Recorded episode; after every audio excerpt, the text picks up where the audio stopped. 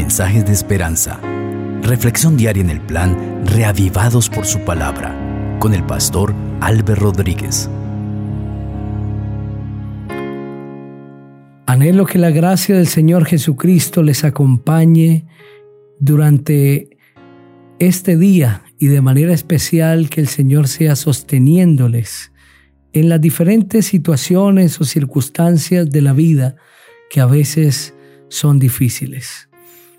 Hoy meditaremos en el capítulo 17 de Josué, pero antes de ello vamos a elevar una oración al trono de la gracia. Padre querido, muchas gracias te damos por la vida, por la oportunidad de elevar una oración a ti confiando que tú nos estás escuchando.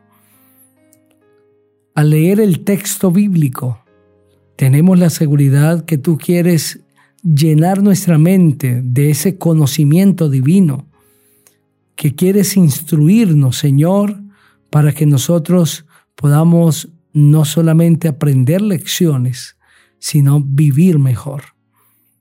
Tu palabra, Señor, en esta hora sea viva en nuestro corazón. En el nombre del Señor Jesucristo. Amén. Así dice el capítulo 17 de Josué. Se echaron también suertes para la tribu de Manasés, porque era el primogénito de José, Amaquir primogénito de Manasés y padre de Galaad, que fue un hombre de guerra, le tocó Galaad y Basán. Se echaron también suertes para los otros hijos de Manasés, conforme a sus familias, los hijos de Abiaser, los hijos de Elec, los hijos de Asriel y los hijos de Siquem, los hijos de Jefer y los hijos de Semida. Estos eran los hijos varones de Manaser, hijo de José, por sus familias. Pero Zelofejat, hijo de Jefer, hijo de Galat, hijo de Maquir, hijo de Manasés, no tuvo hijos sino hijas, los nombres de las cuales son estas: Mala, Noa, Jogla, Milca y Tirsa. Estas acudieron ante el sacerdote Eleazar, ante Josué, hijo de Nun, y ante los príncipes, y dijeron, Jehová mandó a Moisés que nos diera una heredad entre nuestros hermanos. Y se les dio una heredad entre los hermanos de su padre, conforme al dicho de Jehová.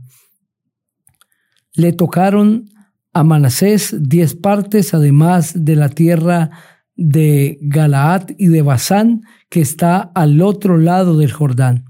Pues las hijas de Manasés recibieron una heredad entre sus hijos.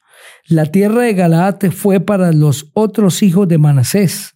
El territorio de Manasés iba desde Aser hasta Migmetat, que está enfrente de Siquem, y seguía hacia el sur, hasta los que habitan en Tapúa. La tierra de Tapúa era de Manasés, pero Tapúa misma, que está junto al límite de Manasés, era de los hijos de Efraín. Este límite desciende al arroyo de Caná, hacia el sur del arroyo. Esas ciudades de Efraín entre las ciudades de Manasés. El límite de Manasés estaba al norte del mismo arroyo e iba a salir al mar. A Efraín pertenecía el sur, a Manasés el norte, y el mar era su frontera. Lindaba con Aser al norte y con Isaacar al oriente. Tuvo también Manasés en Isaacar y en Aser a Bet-Seam y sus aldeas, a Ibleam y sus aldeas, a los hijos de Dor y sus aldeas, a los habitantes de Endor y sus aldeas, a los habitantes de Tanaj y sus aldeas, a los habitantes de Megiddo y sus aldeas, tres provincias, pero los hijos de Manasés no pudieron expulsar a los de aquellas ciudades y el cananeo persistió en habitar en aquella tierra. Pero cuando los hijos de Israel fueron lo suficientemente fuertes, hicieron tributario al cananeo que no lo expulsaron. Los hijos de José dijeron a José, ¿por qué nos has dado como heredad una sola suerte y una sola parte, siendo nosotros un pueblo tan grande al que Jehová ha bendecido hasta ahora?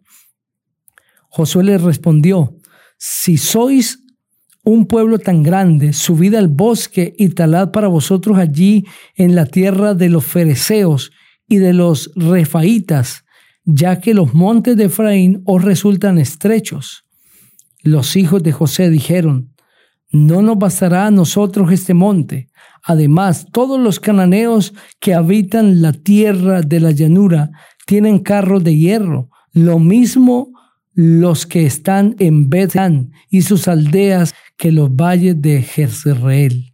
Entonces Josué respondió a la casa de José, a Efraín y a Manasés, tú eres un gran pueblo y tienes un gran poder, no tendrás una sola parte, sino que aquel monte será tuyo, pues aunque es un bosque, tú lo desmontarás y lo poseerás hasta sus límites más lejanos, porque tú arrojarás al cananeo, aunque tenga carros de hierro y aunque sea fuerte. Amén. Este capítulo describe cómo las familias de la tribu de Manasés reciben su heredad. El versículo 1 dice que se echaron también suertes para la tribu de Manasés y las razones era porque él era el primogénito de José.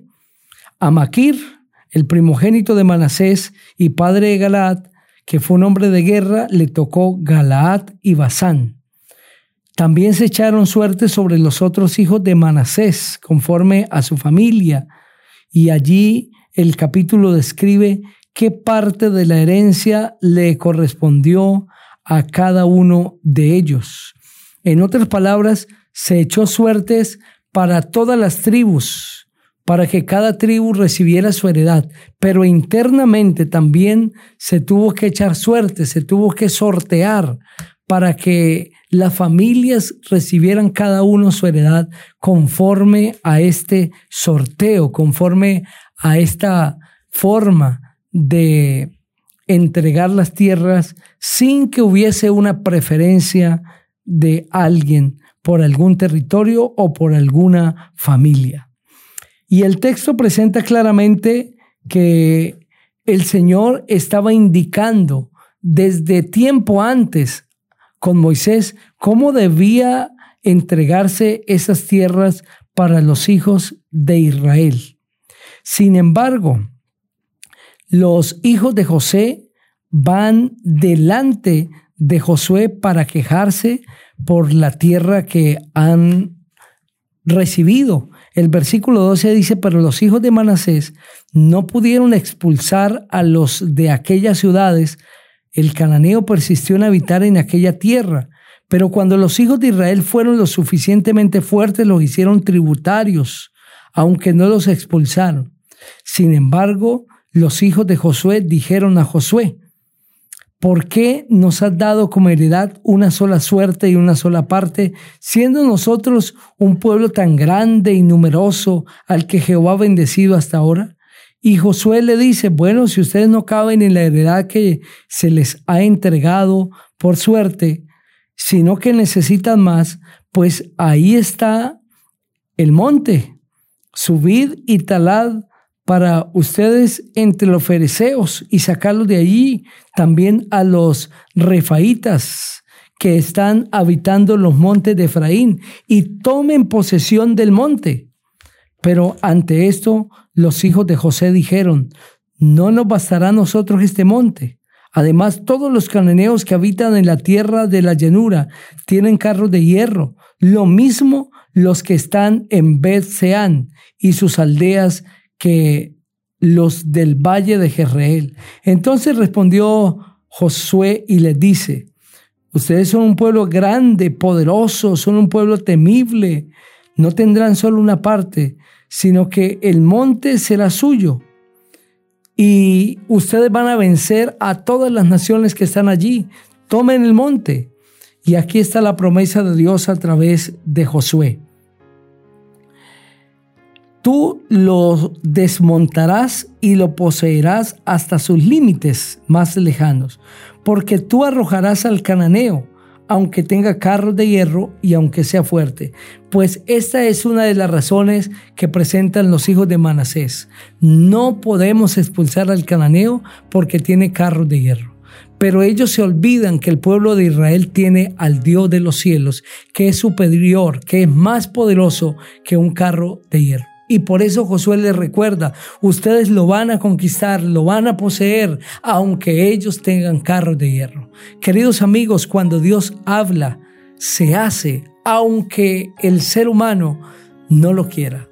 Cuando Dios dice, se hace, aunque hayan fuerzas poderosas que quieran detenerlo.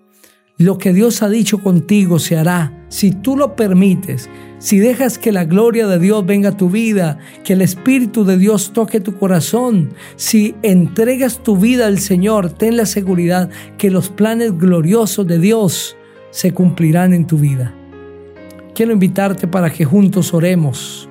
Padre precioso, al abrir tu palabra queremos rogar que nos hables a través de ella, Señor. Enséñanos, Padre, edifica nuestra vida, querido Dios y sobre todo ayúdanos a entender que no hay límites para el que puesto bajo el poder del Espíritu Santo confía en Él y avanza. En el nombre del Señor Jesucristo, amén. Dios te bendiga.